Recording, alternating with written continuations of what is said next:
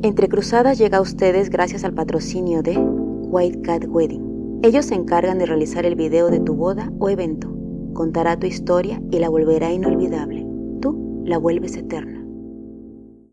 Entre Cruzadas es un podcast en donde queremos compartir contigo historias íntimas e inspiradoras. Sale cada semana y lo puedes escuchar en iTunes Podcast, Spotify, SoundCloud, Facebook, YouTube y iVoox. Si te gusta y nos quieres apoyar, ponle 5 estrellas en iTunes y compártelo. Buena escucha.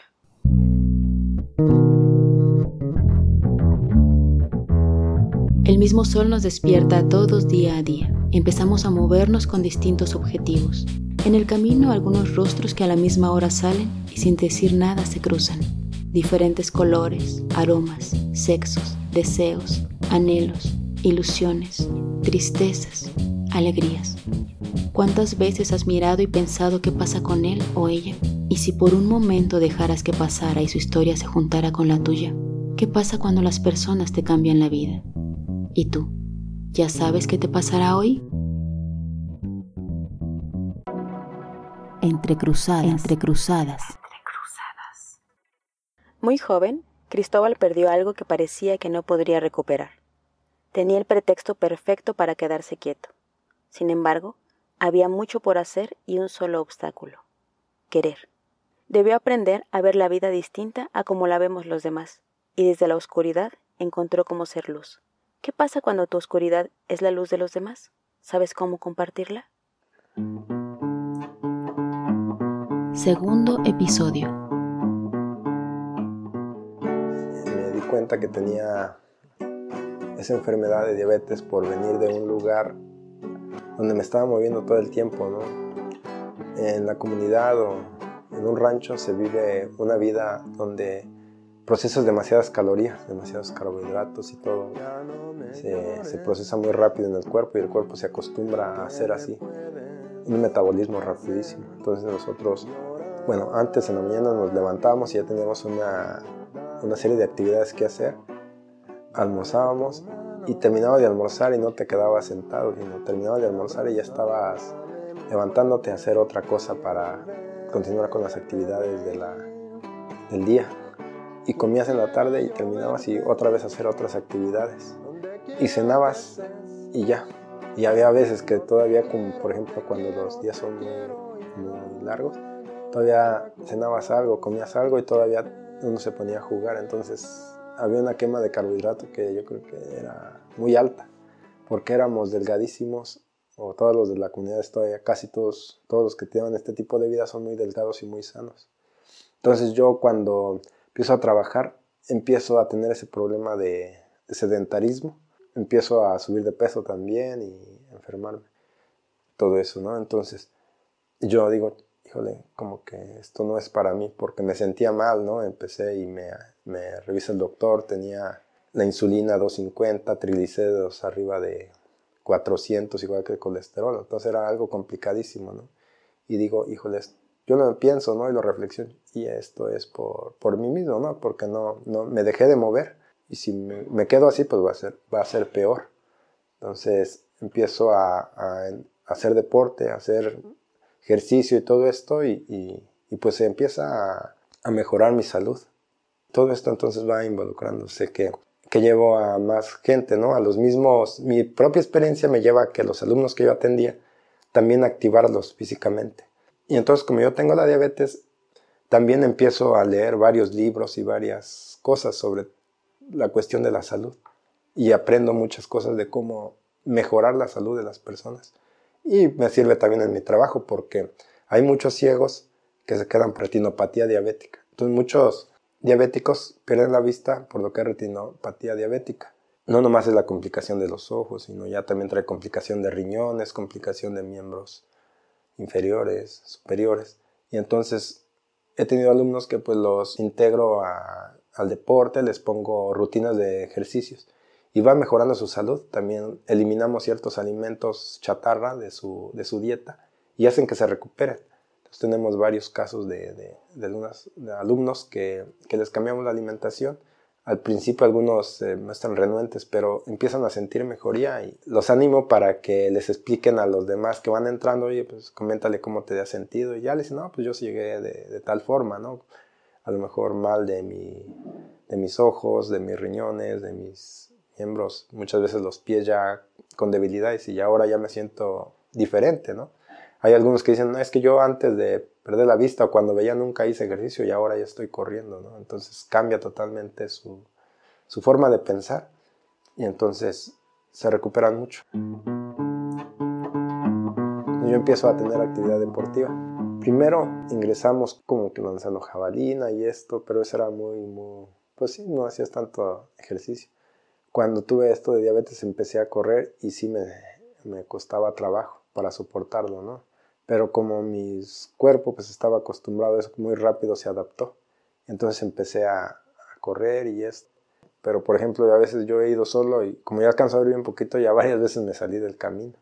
En ocasión ahí también por eso me lesioné la pierna, porque nos salimos, iba con Hugo y pues yo llevaba a él y me salgo del camino y me subí en un montón de tierra porque estaba igual blanco como el camino. Pero lo bueno fue que no, no nos caímos pero sí, me ha salido varias veces. Las personas ciegas, que es la categoría T11 y T12, corren con guía. Estas, estas categorías corren con, se enlazan con un hilo, ya sea de la cintura, pero por lo regular es, es agarrado de los dos de ese hilo, está como una dona.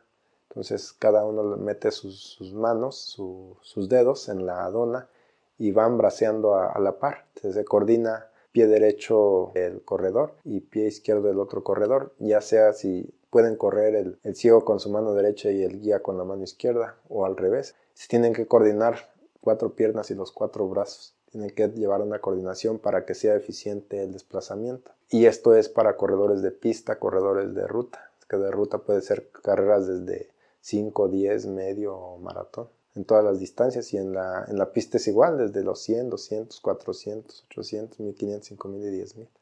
Es, es todo igual. Pueden ser varios guías. Después la reglamenta es que en 5000 metros de pista para arriba ya pueden hacer cambios de guía.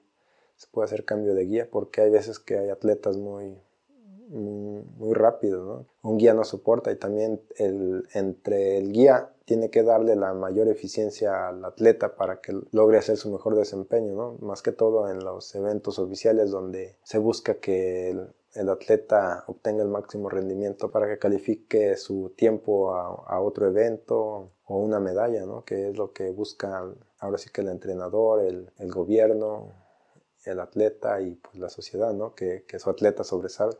Entonces se le ponen las mejores condiciones para los, los atletas. Empecé a competir en, en, la pista, competía en carreras de 5000, de 1500 y era donde empecé a tener buenos resultados. Juegos Panamericanos estuve muy, muy cerca de, de, calificar, desafortunadamente no, no, no pude, fueron para los Juegos Panamericanos 2011. Eh, quedé en segundo lugar en ambas pruebas, en 5000 y 1500. Entonces sí tenía gran, grandes cargas de, entrenamiento.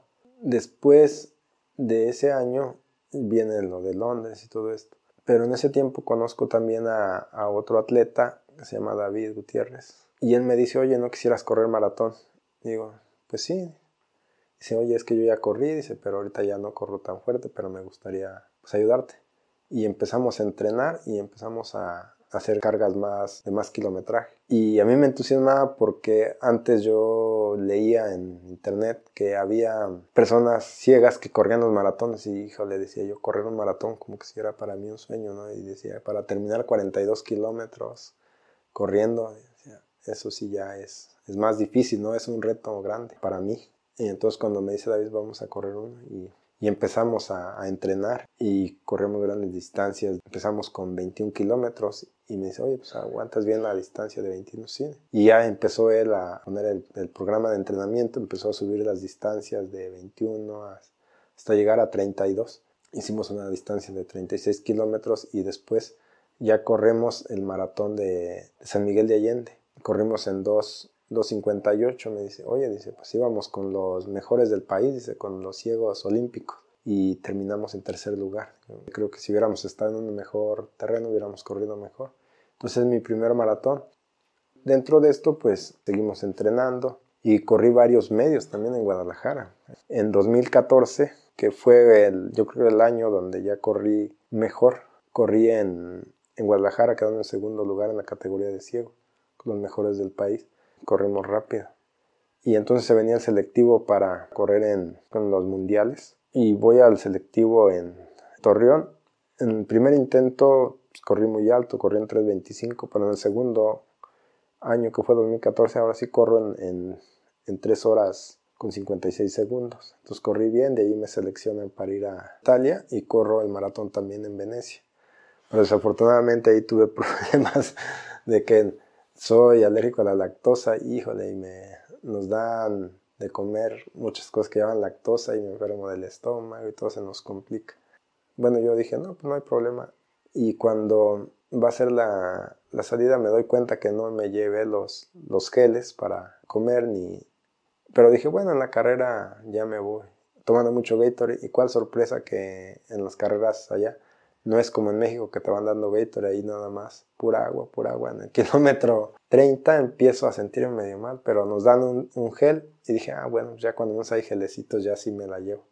Y con ese gel pues me sentí muy bien y al kilómetro 35 llego bien, incluso iba en tercer lugar y ya paso al segundo. Pero se me empieza a dar hambre y ya no da nada. Híjole, sentía muy feo, casi en el 38 de plano ya sentía, me sentía mal y me paro a caminar porque ya se me acaba la glucosa, ¿no? Del hambre que me da. Y el guía así me dice, pues yo iba buscando ayer si veía una coca o algo, y ya, ya íbamos cerca de los, del, lago de Venecia. Si no veía, dice, puras copas de vino tinto y ni una coca. entonces, pues ya llegó muy mal a la meta. Eh, hice 3 horas 8, entonces sí se me fue alto.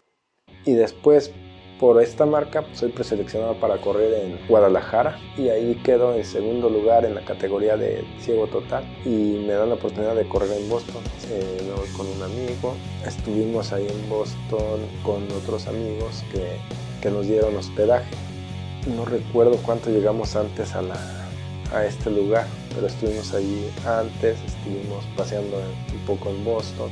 Eh, también se nos complica porque, bueno, me consiguen guías, la misma asociación de ciegos que hay en, Boston me consiguen unos guías me consiguen dos guías, un brasileño y, uno de ahí de Boston. Pero el detalle es que nos forman, creo que en el tercer bloque. Entonces adelante de nosotros ya iban aproximadamente 7.000 corredores, algo así, o 10.000. Entonces cuando es la salida es muy complicado para nosotros para correr porque queríamos correr y nos chocábamos y chocábamos y chocábamos con las personas. Entonces pasamos ya el, el medio maratón en, con una hora 35, algo así. Hoy con el otro guía también se me complica mucho. Pero ya al último sí ya, ya no había mucha gente, pero el problema era que ya de ir esquivando tanta gente las piernas me dolían demasiado. Y entonces sí ya llego cansado al 35, 30, ¿no? Y, de plano sí me decía el, otro día, me veía tan mal, me dice, ¿quieres que nos detengamos, no? Le digo, pues así, y sí es un reto, porque un maratón es, es difícil, ¿no? Es difícil correrlo porque después del kilómetro 35 se te hace complicado, ¿no? Ya el dolor que llevas en las piernas, ya no sabes qué, qué hacer, pero bueno, dije, pues vine a correrlo y creo que lo tengo que terminar. Llegué al tercer lugar, pero fue un tiempo alto, en 3 horas 25, no recuerdo bien el tiempo, pero sí, sí fue una experiencia diferente, ¿no? Correr en, esos lugares. Y desafortunadamente no, no pude correr algún maratón bien, pero creo que casi todos me divertimos, todos tuvieron su parte de, diversión.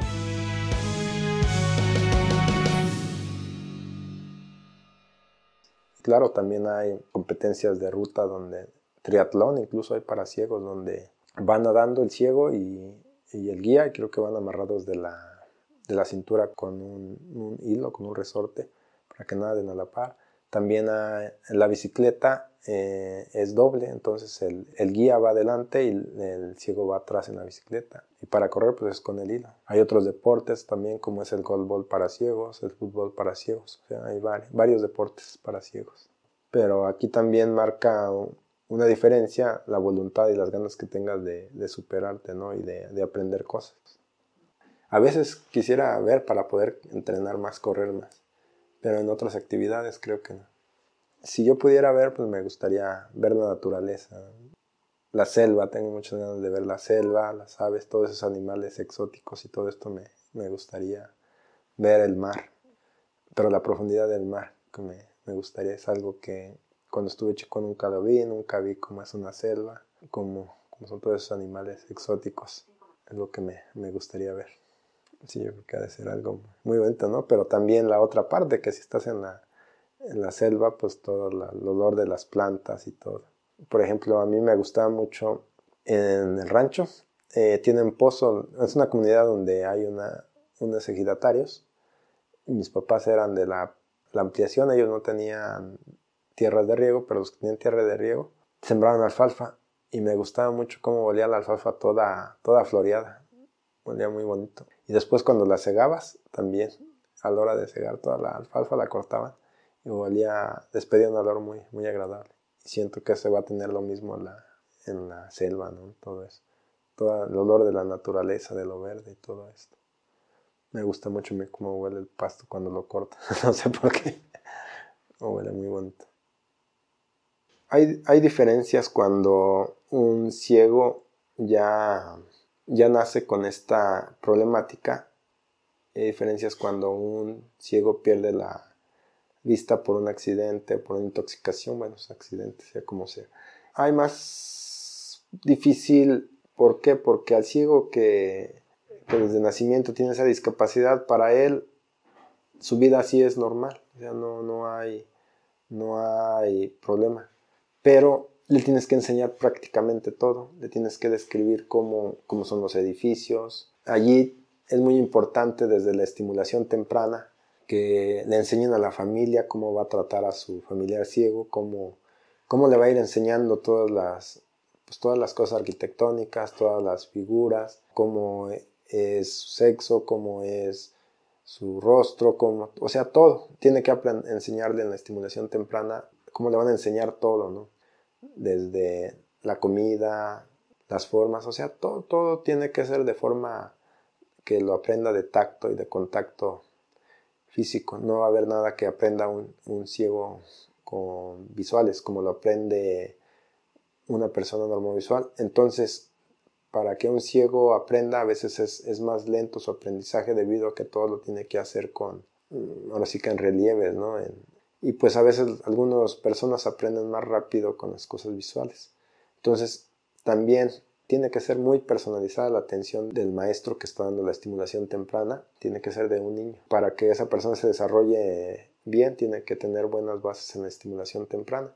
Ya una vez que pasa esa etapa, ya empieza a aprender braille, después es más fácil y es casi igual que aprender a una persona ciega de, accidente. De hecho, todo mi recuerdo, pues, es como yo vi cuando era chico, digamos, o sea, conocí todos los colores y los recuerdo normales los imagino. Imagino las personas, pero no, no estoy al pendiente de los detalles y qué, color sería o nada. Nada más recuerdo como la cómo fue el evento, pero por como lo vivo, ¿no? Sin colores. No, no, no, le pongo colores ni nada. Como que ahora yo ya de las recuerdos y todo trato de, de sacar todo lo más importante que me pueda servir. A veces a lo mejor de un perfume, pero pues sabes que las personas pues se cambian perfume o desodorante y se ponen a lo mejor un día otro y un día otro. Pero la voz, la voz trato de, bueno, sé, sé que te queda grabada. A veces también cuando trabajas en un lugar, hasta a veces hasta con su forma de caminar, como arrastraban los pies, yo así. Cuando, cuando tienes más contacto con alguna persona, te das cuenta hasta cómo camina. Pero sí la voz, la voz pues es por lo que más reconoce uno algunos problemas que tenemos como algunas personas, ¿no? Porque pues tú sabes que alguien que ya, ya tiene más conocimiento, pues dice, pues no, me, no se me pega la discapacidad. Pero hay veces que gente que, que tiene desconocimiento, o así es en general, ¿no? O sea, tenemos desconocimiento y por eso no aceptamos o no entendemos a las demás personas, ¿no? Por ejemplo, si, si yo soy alguien que no tiene conocimiento o no entiendo cuánto ha sufrido una persona y se quedó sin ver. A lo mejor si se cae me río, ¿no? Y digo, ay, fregadazo que se metió, ¿no? Y, me voy riendo, ¿no? Pero sin embargo, si tengo conocimiento, a lo mejor no me río, o a lo mejor me río y le digo, ay, que no te pegaste, o qué te pasó, ¿no? Lo levanto y le digo, no te lastimaste. Entonces, a veces el desconocimiento o no, es lo que nos hace ser más, pues sí o no, que te valga, no, no entiende, ¿no? Que la gravedad de, de, cada cosa o tipo de, de situación. Pero es más el desconocimiento, que es lo que nos tiene así. Y es donde también nosotros debemos de trabajar, nosotros los ciegos, directamente con los medios de comunicación o en el, pues sí, en cualquiera, ¿no? Red social, para difundir que pues somos unas personas ciegas, pero también tenemos derechos, tenemos responsabilidades y también tenemos cualidades. Y es lo que a lo mejor nos falta también, trabajar más en esa parte. Porque sí, hay veces que, que mucha gente a veces quiere ayudar a una persona con discapacidad y no sabe cómo. ¿Por qué? Porque no le, no, no sabe, no le han enseñado no tiene, no hay un manual, ¿no? Para ayudarles. Eso es, es lo que también nos falta todavía en algunos lados hacerlo mejor.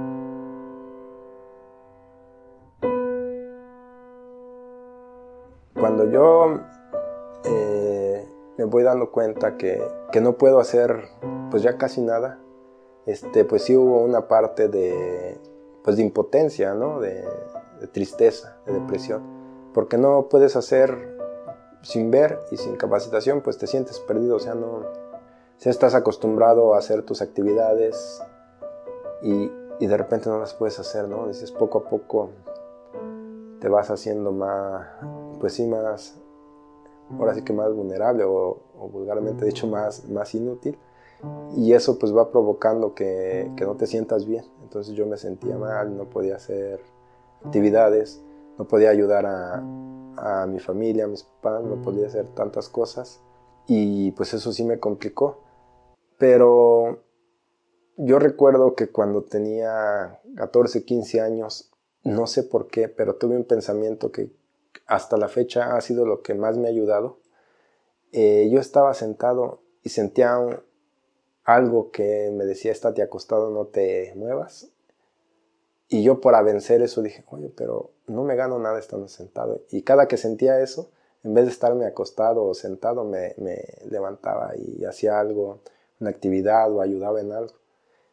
Y desde entonces yo albergué ese pensamiento de que siempre iba a buscar hacer algo, nunca me iba a quedar sentado acostado o parado. Y cuando yo siento esa depresión que ya no podía ver, o sea, me sentía como enojado con la naturaleza, con Dios, no sé con quién, pero no me sentía bien. No culpaba a nadie, pero sí sentía esa, pues esa impotencia.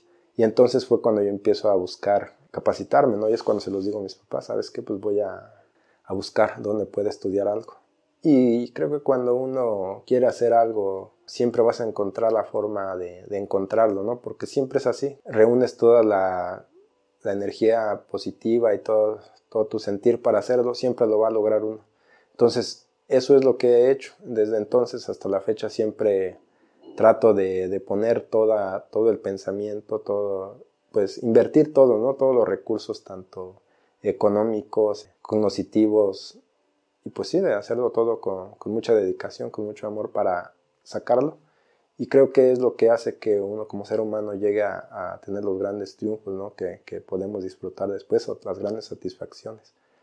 Yo creo que en, determinados tiempos vamos a sentir ese tipo de depresión, ¿no? únicamente yo como discapacidad, sino otros también a lo mejor. El fracaso de, de, de un proyecto o algo, siempre lo vamos a tener. Pero la mejor manera de, de salir de esto pues es tomarlo como un error y decir, oye, pues ya este, este proyecto fracasó por esto y esto, ¿no? revisar siempre nuestros errores de, de ese proyecto que fracasó y no cometerlos. Desafortunadamente, cuando uno pierde la vista o tiene alguna otra discapacidad, a veces no somos conscientes o, o, no tenemos culpa de lo que nos pasó. Pero si buscamos las cosas buenas, yo entonces pensé en mí y dije, pues hoy tengo la vista ya casi terminada, digo, veía a lo mejor un 70%, pero tenía mis manos, tenía mi cabeza que me funcionaba bien, podría caminar yo solo a donde quisiera, no podía manejar un vehículo, ya casi no podía andar en bicicleta, no podía hacer muchas cosas, pero podía hacer otras muchas cosas. Y cuando estoy en la escuela de ciegos, también la otra parte que nos trataba el psicólogo es, pues, nos pone un video donde se ven personas que están en otros grado de discapacidad más limitante como es una persona que no tiene control sobre su cuerpo, una persona parapléjica o una persona que no está consciente de, sus ideas, ni de sí mismo. Está vivo, pero ya es vegetal. Entonces, y nos dicen, y ustedes únicamente no ven. Se me queda grabado todo eso, ¿no? O sea, el ser ciego sí es, a lo mejor al principio es, es difícil, pero va pasando el tiempo y va recibiendo las herramientas para salir adelante y pues no es, no es un problema ser ciego, es una limitación nada más, pero educándote, obteniendo todas las, herramientas para, para salir adelante, puede llevar uno una vida normal como los demás y, estudiando pues puede sobresalir como puede sobresalir alguno que tiene la vista o tiene otra discapacidad porque los ciegos podemos desarrollarnos bien, pero también otras discapacidades también se desarrollan muy bien. Ya me he acostumbrado a no ver, ya creo que no tengo problemas en pensar o no tengo ilusión en decir voy a recuperar la vista. Una, porque pues el problema de retinosis pigmentaria es, es degenerativo, va terminando cada vez más eh, de invadir la, la retinosis a los ojos, los va dañando hasta que dejas de ver totalmente. Y otra, pues nunca pienso en, que tengo un problema de vista. yo trato de, pues no, no, creo que ni tiempo tengo de pensar lo que, que, tengo una discapacidad. Tengo miles de actividades, estudiando una cosa, este, trabajando, pues con la familia, todo, o sea, todo el tiempo ocupado, o sea, no, no hay tiempo para, para deprimirse o para pensar en algo malo. Y eso es uno de los problemas que a veces tenemos, ¿no? ¿Por qué? Porque a veces nos quedamos acostados y ya empieza a traicionarte, empieza ahí el diablito a decirte, oye, no tienes nada, oye, y ya empieza eso. Entonces, a veces muchas las causas de las depresiones es porque pues nos distraímos, no, no, no este, nos quedamos mucho tiempo desocupados o nos quedamos con la mente vacía, que en vez de invertirla en aprender algo nuevo, en hacer algo nuevo, o divertirte, o pasearte, o no sé, buscar cómo relajarte. Mm, sí, es que es uno de los detalles. Siempre he estado saliendo solo, nunca dependo de nadie. Es, es una de las ventajas, ¿no? De vivir en una comunidad donde no hay sobreprotección. Donde tener varios hermanos, o sea, mis papás no podían cuidar personalizadamente a, a 11, ¿no? Y por ejemplo, ahora, si una pareja tiene un niño y el niño es ciego, ese niño va a tener sobreprotección porque a lo mejor dice el papá, yo trabajo y tú cuidas al niño, entonces es uno de los problemas que a veces nosotros como educadores nos encontramos porque hay que primero quitar ese vicio de sobreprotección a los papás. Y eso es algo que no, que tuve muchísima suerte de no tenerla, sobreprotección. Y eso me ha dado también más, más oportunidad de, desenvolverme de, mejor manera.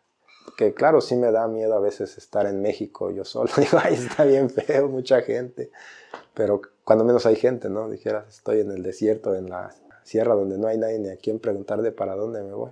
Y a lo mejor ni el, ni el teléfono agarra señal para poner el GPS. sí, creo que eso es, me gusta que puedo hacer casi todo lo que yo quiero. Cambiar la política, pues no se puede. pues me gusta todo. Hago todo lo que quiero. Se me olvida, ya no le he cantado.